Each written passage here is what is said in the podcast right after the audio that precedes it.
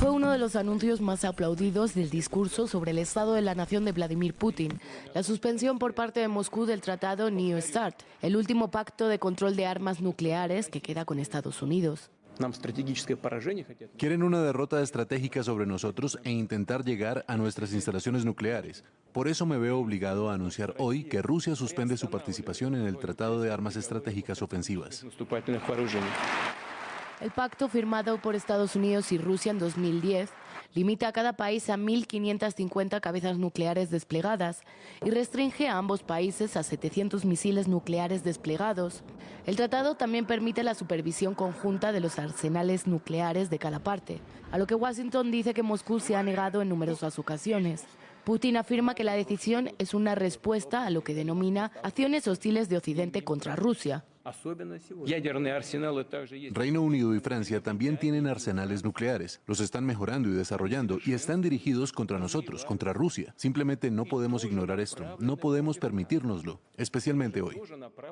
Estados Unidos no tardó en tachar de irresponsable la decisión de Moscú, mientras que la Unión Europea y la OTAN advirtieron de que la medida podría marcar el fin del control de armamento posterior a la Guerra Fría. Uh,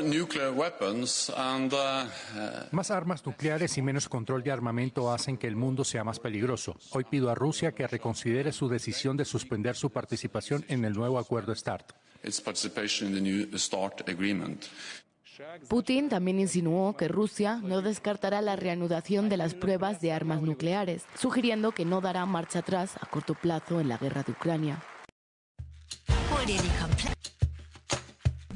Imagínense, amigos, que de marcha atrás entonces en este momento cuando aparentemente ya tiene todas las cartas eh, sobre la mesa, está ganando, ¿no?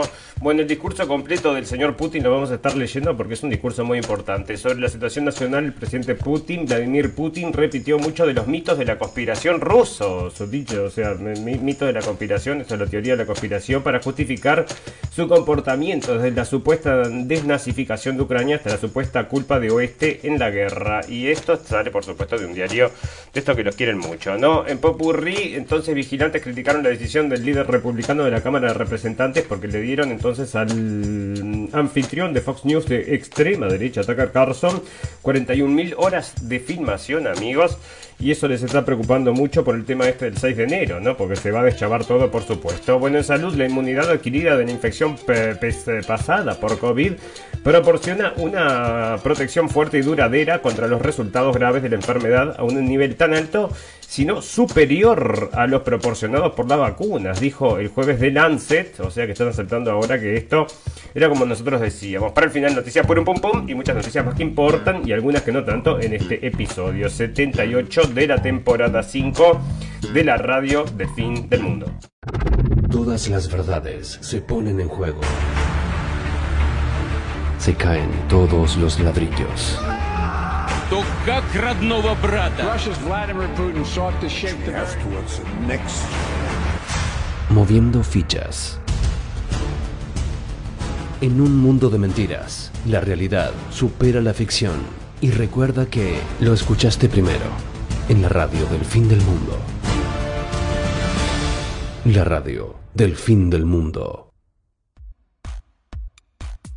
Bienvenidos escépticos y libres pensadores, gracias por estar ahí. Un nuevo capítulo de la radio del fin del mundo, llegando a ustedes este 22 de febrero del 2023, bueno, donde la noticia del día, por supuesto, es el discurso que dio el señor Putin, eh, bueno, en sobre la situación nacional y el presidente ruso Vladimir Putin repitió mucho de los mitos de la conspiración. Este es un resumen entonces que hice de los de, de uno de estos artículos que salen en la prensa y este particularmente es de la prensa alemana, amigos, que empuja una desinformación que es algo increíble. O sea, la gente acá realmente no está enterada de lo que está pasando.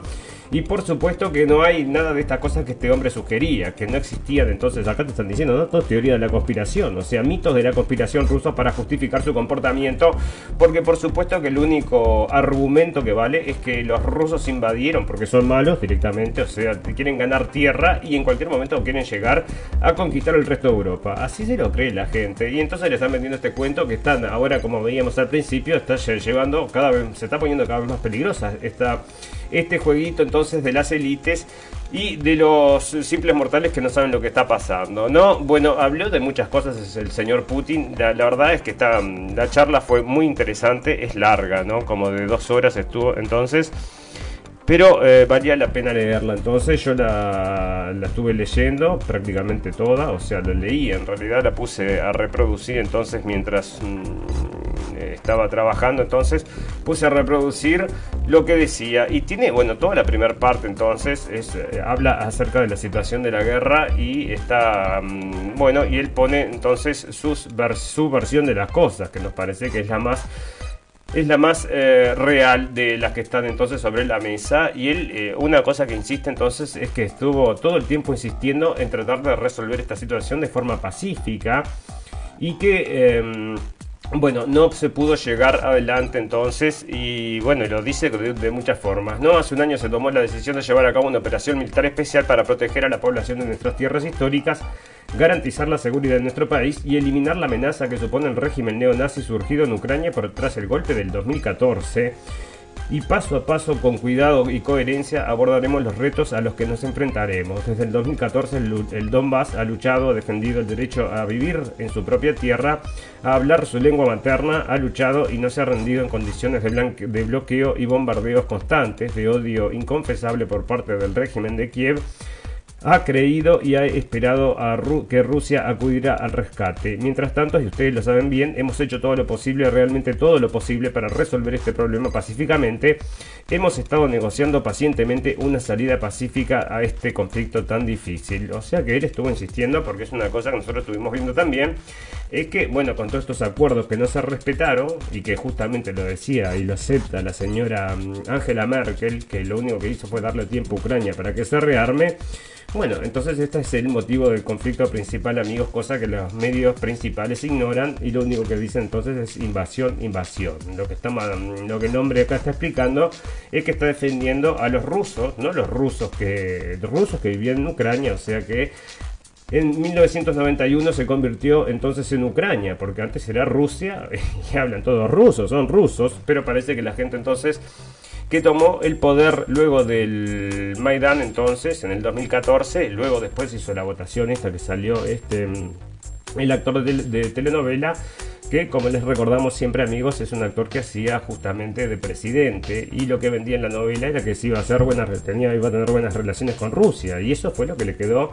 entonces en el inconsciente a la gente para votarlo porque obviamente todo el mundo quería la paz ¿Quién? la gran mayoría de la gente quiere la paz amigos estoy seguro que la gente no lo quiere mucho allá en Ucrania no bueno el discurso es eh, bastante extenso amigos y habla de muchas cosas y luego pasa a hablar entonces de lo que son la pérdida de los valores en Occidente. Y ahí bueno ataca por ejemplo, acá.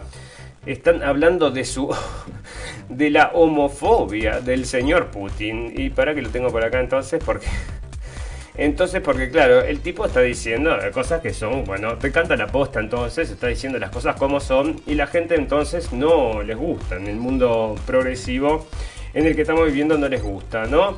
Lo tenía por ahí, era un discurso homófobo, decía entonces, porque hablaba en contra del matrimonio homosexual, porque justamente lo que él decía en su discurso es que el matrimonio, según estaba establecido, es entre, que, entre un hombre y una mujer, y que en Rusia no se perseguía a nadie en su vida privada, que cada uno podía hacer lo que quiera, pero el matrimonio estaba escrito y es así, y bueno, parece que no le gustaba entonces, eh, bueno, no le gusta por supuesto a la gente que escribía el artículo este del homófobo, ya lo voy a encontrar porque debe estar por ahí, anda a saber si no lo puse en noticia principal, porque son tan ridículos, bueno, ahí está, bueno, en, en el mismo discurso que coincide con el primer aniversario del reconocimiento de la independencia de las autoproclamadas repúblicas populares de Donetsk y Lugansk, y a pocos días del inicio de la denominada Operación Militar Especial en Ucrania, insistió en algunos de los mantras del oficialismo ruso, además de anunciar la suspensión de la vigencia del Tratado de Reducción de Armas Estratégicas, culpando a la OTAN de su decisión. Otra de las partes que decía, amigos, y que decía, fíjense, las bases de Estados Unidos. ¿Dónde están las bases de Estados Unidos y cuántas hay en el mundo? Entonces hablaba que justamente este es un país que es un país guerrerista y que no se lo van a aguantar más, ¿no? En algún momento tenían que ponerle el parate y parece que va a ser ahora, ¿no? Una de las grandes efemérides del siglo XXI, entonces, el Tratado de New Start. Eh, eh, bueno, y otra de las cosas que decía es que justamente estaba, bueno, Francia y Reino Unido, como ustedes escuchaban, también eh, tienen su arsenal nuclear, están todos adentro, entonces, contra la gente de Rusia, entonces este hombre está tomando sus precauciones. Una vez más, más Putin recordó el legado de la generación que luchó contra el invasor nazi, un recurso habitual en la retórica oficialista ruso, rusa, y bueno, una cosa que está negando los, eh, todo Occidente entonces acerca del problema este de, de un nacionalsocialismo dentro de Rusia, amigos, pero muy racista, ¿no? O sea, muy racista, muy contra los rusos. Y yo no sé cómo le quieren vender a esta gente después el multiculturalismo en la Unión Europea, no creo que funcione. Pero ahí está entonces y lo pueden encontrar en las noticias. Ustedes ponen entonces en Google, por ejemplo, nazi, Ucrania, no sé si en Google, capaz que lo sacaron, pero capaz que en, DuckDuckGo, ahí fue donde yo lo busqué, y te salen varios artículos entonces de los problemas de, de, de, mm, nazismo en Ucrania. Claro, antes que comenzara la guerra, ¿no? Cuando todo esto se informaba sin saber que tenían que hacer campañas de propaganda, ¿no? Entonces acá está también anti-LGTB, amigo. Finalmente el presidente ruso le dio el discurso uno de los cocos personales apuntando a la comunidad LGTBI. Echó mano de la Biblia y otros libros sagrados para asegurar que la familia sola compone un hombre y una mujer. La Iglesia Ortodoxa es uno de los pilares del putinismo y la estrecha relación entre ambos explica el giro conservador que ha dado el país en los últimos 20 años. Recientemente la Duma endureció la ley contra la propaganda LGTBI en el país prohibiendo que se hable de homosexualidad y transexualidad en libros y películas, entre otros bienes culturales, como hacen en Estados Unidos, que se lo ponen entonces los kindergarten a los niños y mucha gente se está quejando, ¿no? Los padres no les gusta, el Estado entonces está Em, bueno, interfiriendo entonces en la educación de los niños como se le gustaría a la familia, parece, amigos. Bueno, y acá hay una excepción entonces. La primera ministra italiana, Giorgia Meloni, visitó Kiev. O sea que estos siguen con el tour, hay un tour bastante grande. Ahora el señor mm, Biden está en Polonia. Y la señora Meloni está entonces en Ucrania haciendo la visita oficial como tienen que hacer todos. Y ahora va a salir un documental, amigos, hablando de estos que van de visita. Porque está, o sea, no hay actriz y actor de Hollywood que no haya pasado a darle un abrazo y un beso al señor Zelinsky, ¿no? Son todos amigos, son colegas, ¿verdad? Todos actores. Y uno de estos era el señor John Penn. Y justamente... Escuchen esto, amigos, porque se, estrenó en el Festival de Cannes un documental que estaba haciendo el señor mm, John Penn acerca de Zelensky. ¿Puedes creer que casualmente agarró una parte sin saber que este hombre entonces iba a ser atacado por Rusia? Bueno, ahora entonces, eh, justo habían marcado una entrevista para hacer una nota sobre su vida y tienen todo filmado la previa antes y tienen después también. Y por supuesto que esto va a ser, bueno, el aparato este de propaganda, estoy seguro que va a ser una cosa infumable. Saliendo de John Penn, entonces, el amigo de las minorías. Entonces, Decime vos, eh, John Penn, pues no querés este, parar esta guerra, no le interesa, ¿no? Dice que tiene que ganar, hay que ganarle a Rusia, como dicen todos los demás, ¿no? Bueno, acá está Italia entonces también colaborando, la gente, estoy seguro que a los italianos no les gusta esto, porque no, nadie se quiere meter en esto, ¿no? Problema de ellos y saben que son todos muchos muy corruptos, ¿no?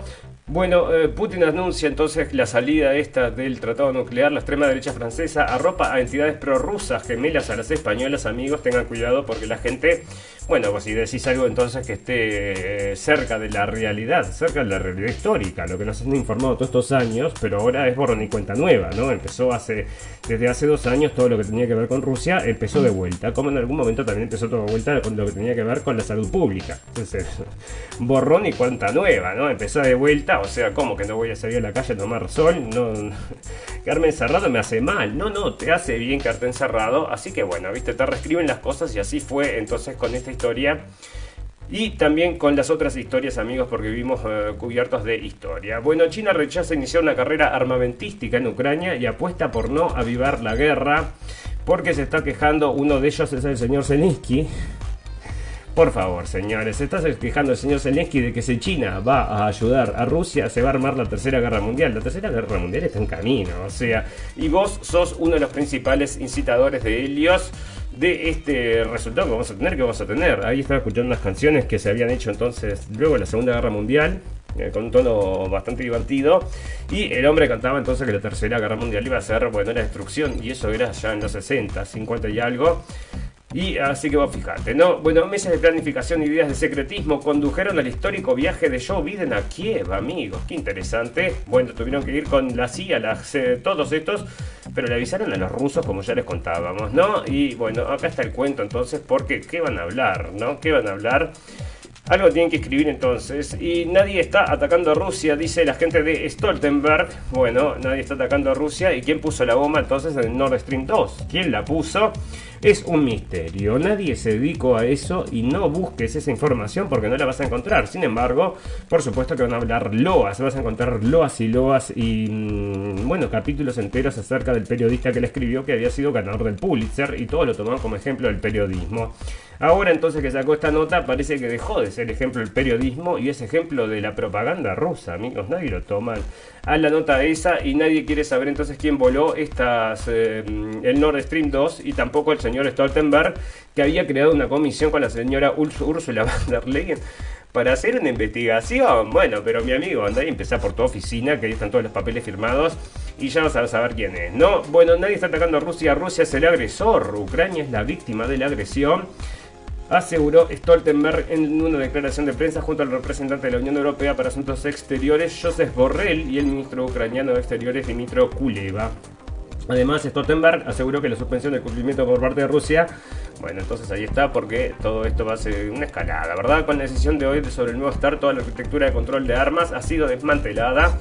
Y bueno, ¿sabes quién se refriega las manos? Son eh, las industrias armamentísticas que están haciendo las zafras, ¿no? O sea, acá había una, una nota por ahí que hablaba justamente de eso, cómo esta gente estaba haciendo ahora la zafra y que bueno, eran los, únicos que estaban contentos entonces en la reunión esta de Múnich. Bueno, los que estaban más contentos eran ellos, ¿no? Bueno, ¿cómo colar un presidente? Porque dos veces, entonces ahí está. Y Países Bajos cree que Rusia busca sabotear suministro de energías neerlandés, amigos. Bueno, ahí está, la señora Rusia haciendo enemigos con todo el mundo. Y no serán ellos mismos que se lo hacen, ¿no? Bueno, fíjate primero Estados Unidos que está haciendo.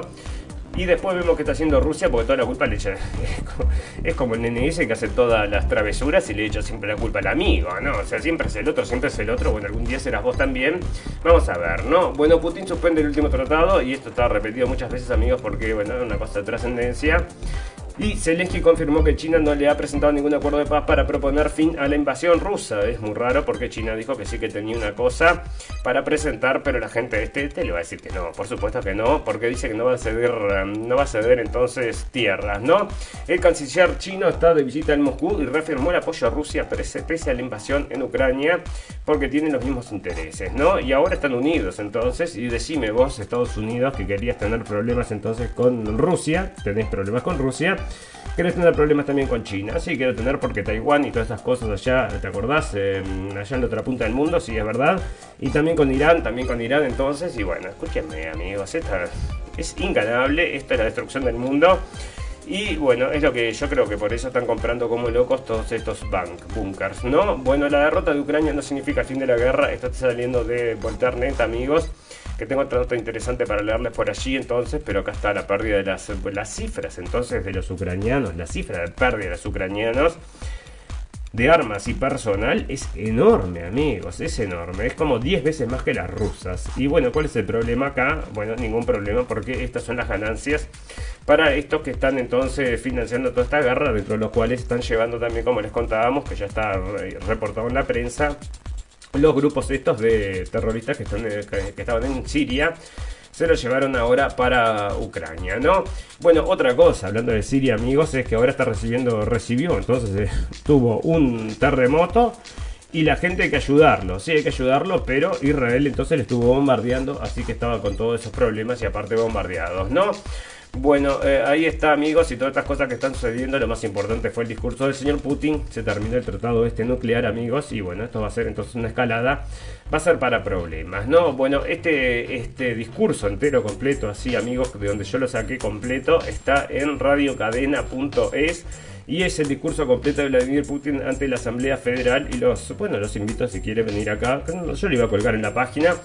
Pero bueno, está abierto al público, ¿no? Cualquiera lo puede encontrar en español, así que está ahí, radiocadena.es, muy interesante esa lectura. Fantástico, maravilloso, amigos. Hoy empezamos con particularmente con este tema porque estaba el tema de Putin, pero ustedes saben que nosotros también tocamos muchas otras cosas porque somos un programa que habla de todo un poco, cosas importantes y cosas que no son tan importantes.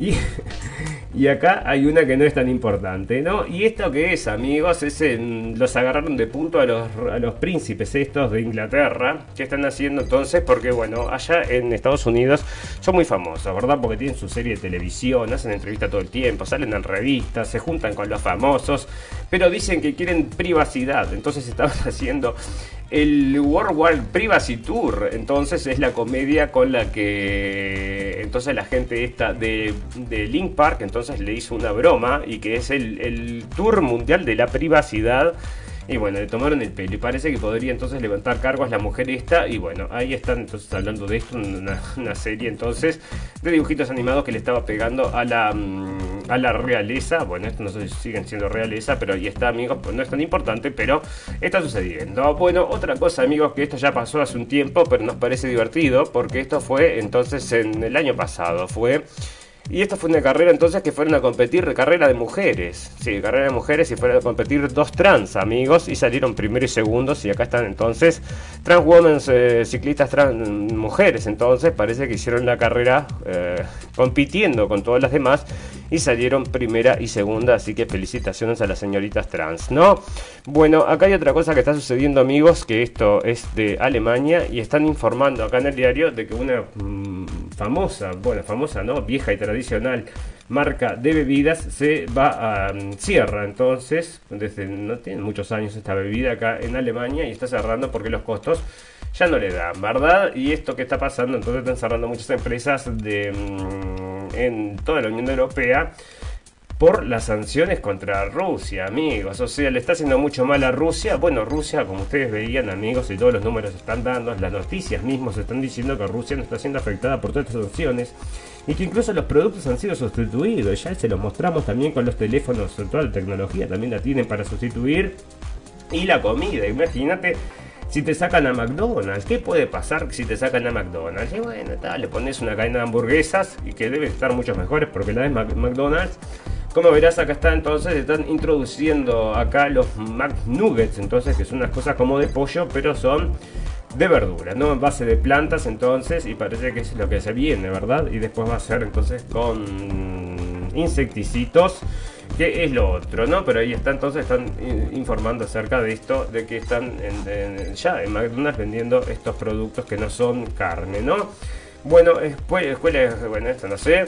Bueno, Adam Schiff, entonces, el congressman este, que este es muy, bueno, conocido en Estados Unidos porque siempre está muy preocupado por contra el señor Trump. Bueno, le ha tirado de todo el señor Trump y están en caída. Son estos demócratas entonces que están en caída. Y este hombre se está quejando entonces del acceso a los, a los eh, videos entonces que le dieron al señor Tucker Carlson, que este es un periodista de Estados Unidos considerado de ultraderecha por la prensa tradicional. ¿Qué pasa? Este hombre está diciendo lo mismo que nosotros le estamos contando, cierta información que ellos no te quieren mostrar, pero está ahí para verse. O sea, si buscas la internet te vas a llegar a esa, a esa información, porque son videos, ¿verdad? Y donde te muestran de que los em, protestantes entonces no habían querido entrar, sino que básicamente como que los empujaron y que cuando entraron entonces fueron, no fueron a romper todos, no eran como esa maroma entonces que quisieron hacer creer.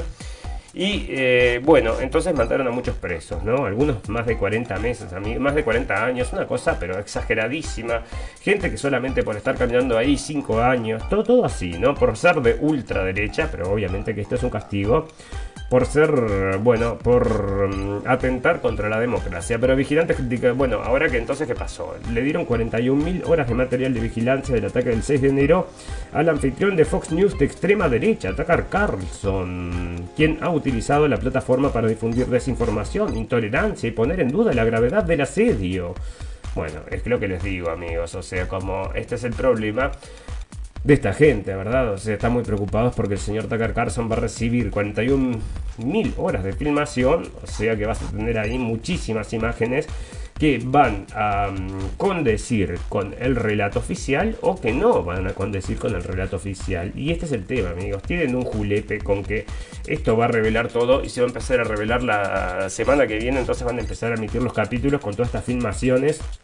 Les digo que esto va a ser trascendental Porque si ustedes buscan en la prensa no les informan acerca de nada, pero del 6 de enero nos atomizaron, e incluso en la prensa en Sudamérica, en español, también nos hablaron en todos lados del 6 de enero. E incluso lo compararon, que esto es el otro tema, amigos, que es el ataque al Capitolio allá en Brasilia también, ¿no? Es lo mismo. Bueno, y acá se van a mostrar entonces de que esta gente, entonces que, bueno, que fueron los agresores realmente, estoy seguro, constituyendo un grupito de infiltrados.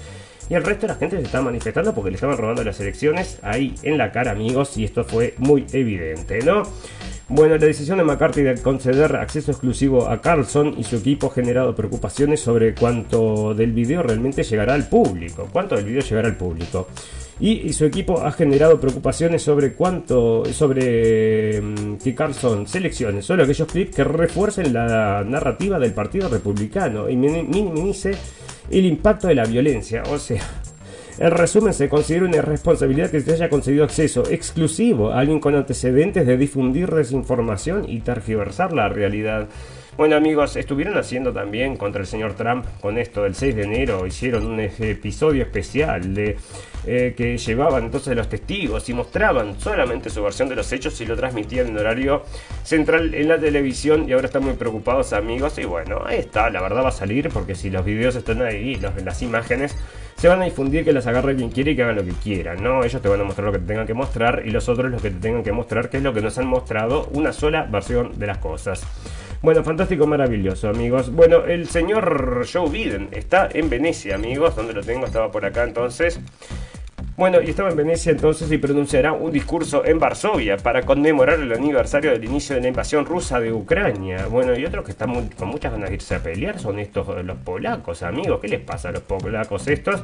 No sé qué les pasa, pero parece que sí, ¿no? Que quieren ir a pelearse entonces contra los rusos, ¿no? En el discurso el presidente situará la guerra en Ucrania en el contexto de la defensa del orden liberal internacional. Defenderá los principios de soberanía, integridad territorial, independencia, democracia y libertad que forman parte del concepto del mundo y destacará la unidad de la OTAN.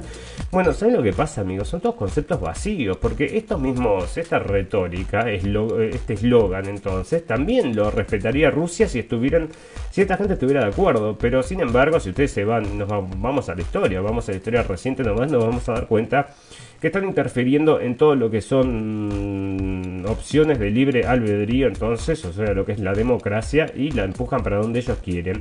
También en Estados Unidos, amigos, así que es en todos lados. Le hacen lo mismo también en la población de Estados Unidos que le hacen a la población del resto del mundo. Bueno, capaz que allá es peor todavía, ¿no? Allá ahora el ataque es muy fuerte. Bueno, también se reunirá el señor Biden con el presidente polaco y miembros de su gobierno para discutir la posibilidad de que Estados Unidos incremente el número de tropas estacionadas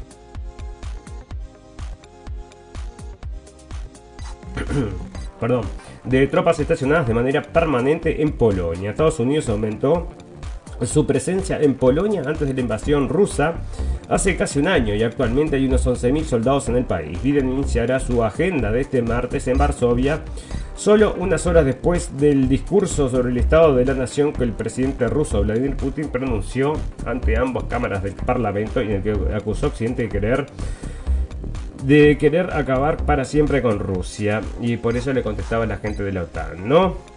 Bueno amigos, esas son las historias entonces y antes de que se termine el mundo y parece que está por llegar, porque resulta que el hielo marino que bordea la Antártida ha alcanzado niveles mínimos, amigos. O sea, si usted quiere correr para algún lado, corra, pero no sea, no corra para el lado del agua, no corra para el otro lado, porque en cualquier momento nos hundimos todos. Vaya a la orilla, vaya ya a la orillita del mar, a ver si encuentra entonces si subió o si sigue en el mismo nivel, pero acá están diciendo entonces están derritiendo los glaciares. Y por supuesto que nos preocupa mucho, ¿no? Estamos muy preocupados donde lo tengo esto, los em, por acá entonces, el tema de los glaciares que se derretían y que, bueno, por supuesto el calentamiento global y la mar en coche, lo tengo ahí, ¿no? El hielo marino que bordea la Antártida ha alcanzado niveles mínimos históricos por segunda vez en dos años, descendiendo solo 1,91 millones de kilómetros cuadrados al 13 de febrero, según el Centro Nacional de Datos sobre Nieve y Hielo. Esta drástica caída en, los niveles de hielo marino puede ser una señal de la crisis climática está influyendo cada vez más en la región, a diferencia del Ártico, donde el ritmo de pérdida del hielo marino ha seguido una trayectoria descendente bastante constante, la extensión del hielo marino antártico ha oscilado al alza y a la baja, lo que hace más difícil averiguar cómo está respondiendo la región del calentamiento global. Tienen idea, amigos. Bueno, los científicos están preocupados porque el hielo marino podría estar derritiéndose debido al calor atrapado justo debajo de la superficie del océano. Allá abajo va a parar entonces, pero está allá en la Antártida, ¿te parece que va a ser calorcito? Bueno, dicen que sí. Se está derritiendo todo, amigos, y bueno, vamos a estar nadando dentro de unos años. Vamos como nos pasa a menudo amigos, nos caímos de vuelta o nos cortaron, una de dos, ¿no? Bueno, pero estábamos hablando entonces del tema este del glaciar que se estaba mm, derritiendo y nos cortaron. Así que bueno, saltamos ya al tema este, otro tema entonces que puede ser es la hambruna que yo les, quería mencionar que puede ser que se esté provocando, ¿no? Porque no solamente por la guerra de Ucrania, amigos, sino por... Em, bueno, por todo esto que está pasando con el tema del calentamiento global, que están prohibiendo entonces la producción de alimentos. También allá en Estados Unidos está carencia de huevos y acá también la gripe aviar ha matado 716 lobos marinos en Perú. Eso me parece muy extraño. ¿Cómo llega la gripe aviar a los lobos marinos del Perú? Según autoridades locales, una propagación de influenza altamente patógena que ha provocado la muerte de millones de aves en el mundo, incluidas miles en el país andino. Como están comentando esto de la gripe aviar, amigos, si le están dando y le están dando, me parece en cualquier momento van a alargar. Bueno, que... Mm, estamos en definitiva entonces en la pandemia de la gripe aviar y no vamos a tener comida y qué va a pasar bueno eh, nos ayuda mucho entonces con esta situación de la guerra, ¿no? Bueno, otra cosa, amigos, que está sucediendo que les quiero comentar y es muy importante, me parece a mí, es que ya no están la investigación del origen del COVID, ya no la están, no, están revisando más eso, ¿verdad? Acá está entonces la um, el la, Organización Mundial, Mundial de la Salud entonces abandona la investigación del origen del COVID. Ha sido archivada en silencio por la Organización Mundial de la Salud según se ha revelado. Desde, el inicio de la pandemia ha habido especulaciones de que el virus escapó del Instituto de Virología de Wuhan, en China, que había sí, estado recolectando y manipulando virus de murciélagos. Una investigación inicial de la OMS concluyó en 2021 que el COVID-19 surgió de un evento de transición de animales, pero luego se demostró que los investigadores se vieron obligados a informar que era improbable una fuga de laboratorio para evitar conflictos con China. O sea que primero te metieron el bolazo, o sea, todo fue un bolazo, amigos. Bueno, pero acá está por la prensa reportado ahora, ¿no? Y esto es MSN. Bueno, el director general de la OMS, Tedros Adhanom Ghebreyesus, reconoció más tarde que había sido prematuro descartar una fuga de los laboratorios de Wuhan y pidió una investigación más exhaustiva. Sí, por supuesto, mientras están las cámaras mirando, vamos a pedir eh, investigaciones, ¿no? Sin embargo, eh, la epidemióloga de la OMS María Van Kerkhove dijo que los planes habían cambiado debido a las dificultades para realizar estudios en China. Los investigadores habían pedido a China que fuera más transparente sobre esos datos del laboratorio, pero el país rechazó las propuestas, en particular los planes para investigar violaciones de laboratorio. O sea que no se va a saber el origen este, pero no salió de una sopa de murciélago. No salió la sopa murciélago, amigos. Parece que nadie quiere investigar, así que cuando nadie quiere investigar son como los atentados estos eh, al Nord Stream 2 Nadie sabe, nadie sabe, ¿no? Bueno, una noticia curiosa, amigos, y esto es la señorita, mm, bueno, ahora ya señorita, era una niña entonces desaparecida, Madeline McCain, McCann. Bueno, esta es una historia muy famosa, amigos de una niña que desapareció hace muchísimos años. Es Madeline McCann. Me imagino que todo el mundo la conoce porque, bueno, en los diarios de todo el mundo estuvo repetido este nombre. Que desapareció, esto había sido en Portugal entonces, y esto había sido en el año 2007. Desapareció en la noche del 3 de mayo del 2007 mientras su familia se encontraba de vacaciones en Praia da Luz de Portugal. Y resulta que ahora parece que hay una niña, una mujer entonces que dice que es ella, entonces que es la niña desaparecida y que tienen, quiere hacerse una prueba de ADN y está en Polonia amigos, así que bueno, terminará esta historia entonces, tiene muchos años y a mí me parece curioso porque es como que lo traen como que fuera, bueno, el caso de la niña desaparecida, como si hubiera uno, y, pero en realidad, o sea, esto es lo que consume las masas, no se perdió una niña, y qué cosa más horrible. No, se trafican niñas, lo estamos informando todo el tiempo, y dentro de esas cosas lo que propicia todo este tráfico es la guerra, amigos, es otra de las cosas, lo estaban informando, ¿no? No estamos inventando nada, estamos diciendo el diario acá. Bueno, em, otra cosa, amigos, es que ustedes saben que está la, mm, la inteligencia esta artificial le están diciendo ya directamente, amigos, lo que yo les decía también, es la gran Terminator, ¿no? Te va a sacar el trabajo, es lo que te están diciendo, te va a sacar el trabajo y en unos años va a suceder, por supuesto que te va a sacar el trabajo.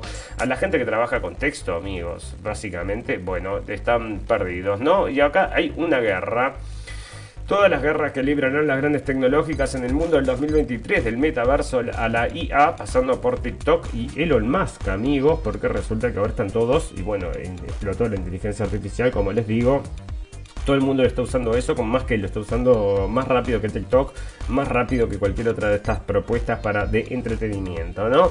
Y en el año 2023 parece augurar una continuación de los conflictos de la industria tecnológica que comenzaron en 2022, algunos de los cuales tienen el potencial de, el potencial de escalar hacia una guerra abierta. Este artículo discute cuando cuatro de estos conflictos y las empresas se involucran. En primer lugar, la carrera por dominar el metaverso se está calentando con Meta y Apple preparándose para lanzar su propio hardware de realidad virtual. No está claro si alguna de las dos compañías surgirá como la clara vencedora y hay una pregunta sobre quién dominará el ecosistema de software que rodea el metaverso. Porque esto va a ser, hay una película, amigos, que es lo que quieren hacer, ¿no? Quieren hacer algo parecido a una película que se llamaba o se llama Player One. Pueden buscar entonces ese, el trailer de la película si no la quieren buscar. Si no la quieren ver entera, digo, bueno, y es una, y es así. Es, bueno, lo que quieren crear es esto, que vos estés inmerso en un mundo virtual entonces donde ya se están vendiendo propiedades amigos o sea que esto ya está en camino bueno en segundo lugar el gobierno de, de los Estados Unidos sigue luchando contra TikTok la popular aplicación de redes sociales en una batalla legal que podría llevar a su destierro en los Estados Unidos y esto es porque le están sacando todos los datos sabidos y por haber, ¿no? Y otra de las cosas, como les contábamos, que mm, el TikTok, entonces los algoritmos te llenan de porquería, de cualquier tipo de porquería a los niños del mundo, y parece que a los niños de China les da solo información y solo cosas de ciencia y ese tipo de cosas, ¿no? Bueno, en tercer lugar, la carrera por desarrollar la inteligencia artificial sigue su curso y países y empresas de todo el mundo compiten por la dominancia.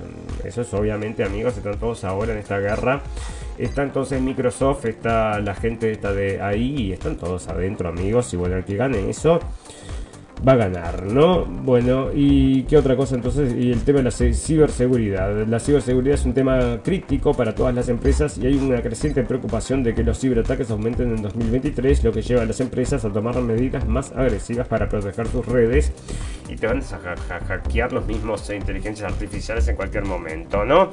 Bueno, y ahí está, amigos, y toda esta información entonces que mm, por supuesto va a ser manejada en un futuro por estos robots, amigos. Y una cosa, ¿no? Por ejemplo, estaba, estaba por ahí en las noticias, o no sé si lo tengo por acá, que la gente de China no está recomendando no usar la inteligencia artificial, esta de ChatGPT, porque dicen que tiene, bueno, que que es propaganda. Están diciendo que es propaganda. Acá está, China le dice a las grandes compañías entonces que no usen ChatGPT porque dice entonces que son que es propaganda, ¿no? O sea, y nosotros bueno, lo podemos contratar por nosotros mismos, que muchas de las cosas que se dicen, por supuesto, son las aceptadas públicamente. No, los reguladores han dicho que las principales empresas tecnológicas chinas que no ofrezcan servicios de ChatGPT al público en medio de la creciente alarma en Beijing por la respuesta sin censura del chatbot impulsado por la IA a las consultas de los usuarios. Tencent Holdings y Ant Group, la filial de fintech de Alibaba Group Holding, ha recibido instrucciones de no ofrecer acceso a los servicios de ChatGPT en sus plataformas,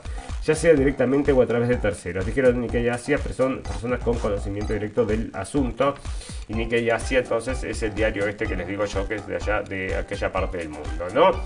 Bueno, fantástico, maravilloso, amigos. Así que así está el mundo y vamos a hacer entonces una pequeña pausa antes de mm, recordarles que nos pueden acompañar por Radio Revolución a las 2 de la tarde.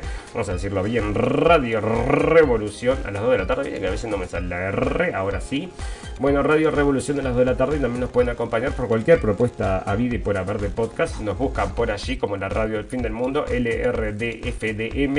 Y ahí nos encuentran entonces para mm, escuchar las noticias que nosotros les llevamos con mucha alegría em, lunes, miércoles y viernes alrededor de las 17 horas de em, horario de Europa Central, amigos, o sea, horario de Berlín, horario de España. Nos pueden escuchar entonces por Facebook Live, que lo hacemos en vivo y en directo, y por eso no tenemos ningún tipo de ya de problemas. Entonces, hacemos el programa en vivo y en directo, ¿no? Así que esa es la invitación, amigos, y a todos los invitamos también a que nos recomienden si les gusta nuestro contenido. Fantástico, maravilloso. Vamos a hacer una pequeña pausa y volvemos enseguida para hacer, bueno, el final de este programa de hoy.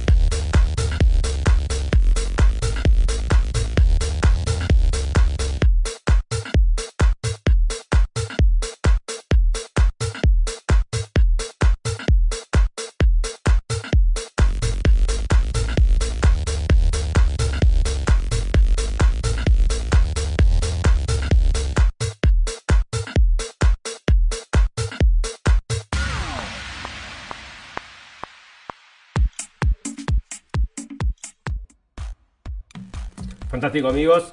Bueno, resulta que ahora está saliendo en el Lancet, entonces lo que nosotros decíamos desde el principio a principio, ¿no? O sea que bueno, escúchame, mejor me agarro el coso este y después ya me lo agarré y ya está. No esta cosa que me quieren meter entonces una cosa, bueno, totalmente alienígena a mi cuerpo, ¿no? Que fue la opción que mucha gente optó porque les dijeron segura y efectiva la luz al final del túnel y no sé cuántas cosas más, ¿no? O sea, los convencieron a fuerza, bueno, fuerza de palazos en el cerebro. Un estudio publicado en el Lancet demuestra que la inmunidad adquirida por una infección previa de COVID proporciona una protección fuerte y duradera contra los resultados graves de la enfermedad a un nivel tan alto, sino más alto que el proporcionado por las vacunas de RNM.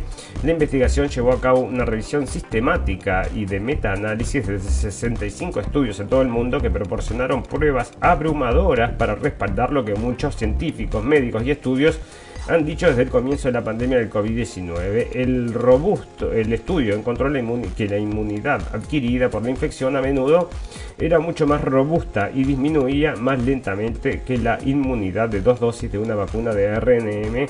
Los autores argumentan, según sus hallazgos, que la inmunidad natural debe reconocerse junto con las vacunas cuando las autoridades consideran restringir los viajes, el acceso a lugares y el, y el trabajo basado en el estado de la inmunización.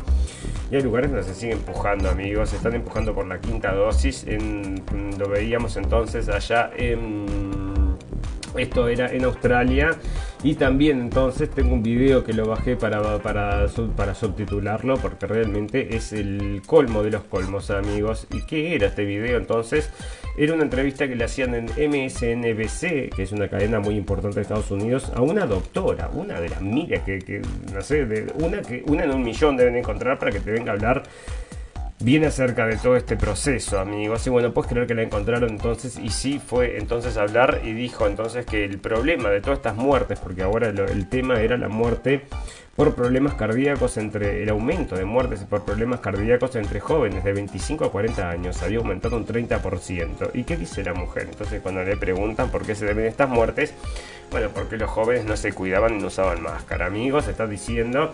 Así que por un pompón, ¿no? Y como todo esto, amigos, todo por un pompón ha sido, y bueno, ahí tenemos entonces y ahí está. Bueno, el estudio encontró que la inmunidad adquirida entonces es mucho más fuerte y eh, está todo basado entonces en lo que nosotros decíamos era recontra obvio. Nunca le ibas a ganar a Dios y parece que no le ganaste, ¿no? Bueno, acá está entonces, em, bueno, lo mismo entonces. Y una cosa, amigos, es que este hombre que había hecho entonces un bebé genéticamente modificado, bueno, parece que ahora le sacaron entonces, em, le sacaron la visa. Las autoridades de Hong Kong anunciaron este martes que anularon el visado del trabajo del científico chino que fue condenado a prisión por crear los primeros bebés modificados genéticamente del mundo, frustrando así sus planes de trasladar sus investigaciones a la ciudad, amigos. Así que bueno, este se va a hacer una isla ya como ¿te acordás? La isla del doctor Muro. Y bueno, va a hacer sus experimentos allá. Ya deben haber amigos, ya debe haber gente caminando entre nosotros, todos clonados. Como hay bichos clonados, ¿no? Bueno, Nueva York eh, subasta el excedente de productos COVID a precios ínfimos, amigos, porque se terminó entonces y parece que compró 300 mil, 3 millones de dólares de productos y lo vendía menos de 500 mil, ¿no? Otro gasto entonces ahí, estaba ahí. Bueno, el número de muertos por COVID cayó en picada entre los vacunados con bivalentes, afirmó el científico Eric Topol. Mira qué buena noticia, ¿no? Y acá te traen entonces la gente, cantidad de gente que vacunada ya no, ya no fallecen más por COVID. Es obvio, porque lo que está pasando es otra cosa, entonces eh, que nadie quiere ver, ¿no? Y te están diciendo, es algo increíble lo que vos lees entonces en los medios, o sea, el nivel de lavado cerebral que tiene alguna gente es algo increíble. O sea, te decían cómo que había un aumento muy importante, entonces, esto era un alemán, entonces, que justificaba que el aumento tan importante de muertes decía que era porque la gente entonces no se estaba poniendo la protección, amigos. Y no lo quiere ver el que no lo quiere ver, ¿no? Y es ahí. Bueno, eh, los Medfluencers contra la desinformación médica, amigos. Y vos sabés que si vas a mm, la página de Pfizer tenés uno de estos, ¿no? Medfluencer. Entonces es, un estudiante, pero parece una parodia lo que hace ese muchacho entonces. Y trata de explicarle a la gente de forma muy simpática por qué tienen que entonces seguir todas las eh, versiones em, de esta mega empresa que ya pagó billones y billones de dólares en multas por hacer cosas em, de forma oscura, ¿no? Bueno, durante la pandemia del COVID las redes sociales se impusieron como herramientas clave para la comunicación y el entretenimiento, especialmente en las semanas marcadas por los confinamientos y fueron reflejo de las repercusiones, pero por supuesto que también llegó la desinformación y ahora entonces tenés influencers eh, de la realidad virtual que son los menfluencers, la educación de los usuarios. Ya tenemos influencers, amigos, y uno de esos es el doctor em, John Campbell, ¿no? Que yo lo veo todos los días y siempre trae información nueva. Y ahora estaba hablando, por ejemplo, que este es un doctor, que es un doctor que aparte da clases, daba clases da clases en la universidad, y aparte de su, canal de YouTube. Pero hace 30 años que tiene el canal de YouTube. Lo que pasa es que ahora con el, con el COVID explotó y se hizo conocido en todo el mundo. Y claro, por supuesto que analiza todo este tipo de cosas. Está hablando acerca de las muertes, el exceso de muertes y, por ejemplo, bueno, hay muchas cosas más.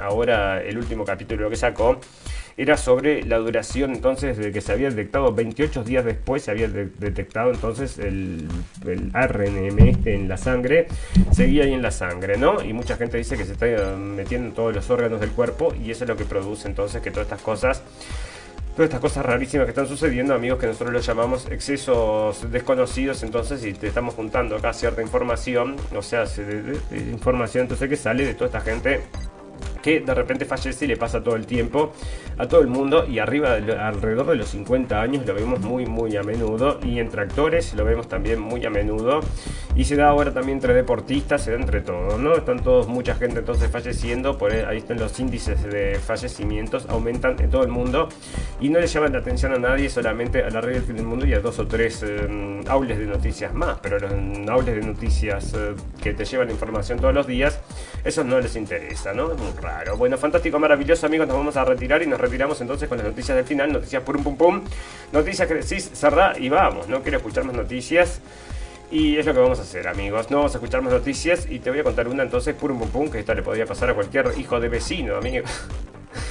Este le puede pasar a cualquier hijo de vecino y le va paso entonces a uno. Amigos, ustedes saben que de repente tiene que viajar. Es verdad, todo el mundo tiene que viajar. ¿Y a dónde tenía que ir este hombre? Tenía que ir a Sydney. Bueno, entonces vamos a Sydney. Allá están los canguros, dijo.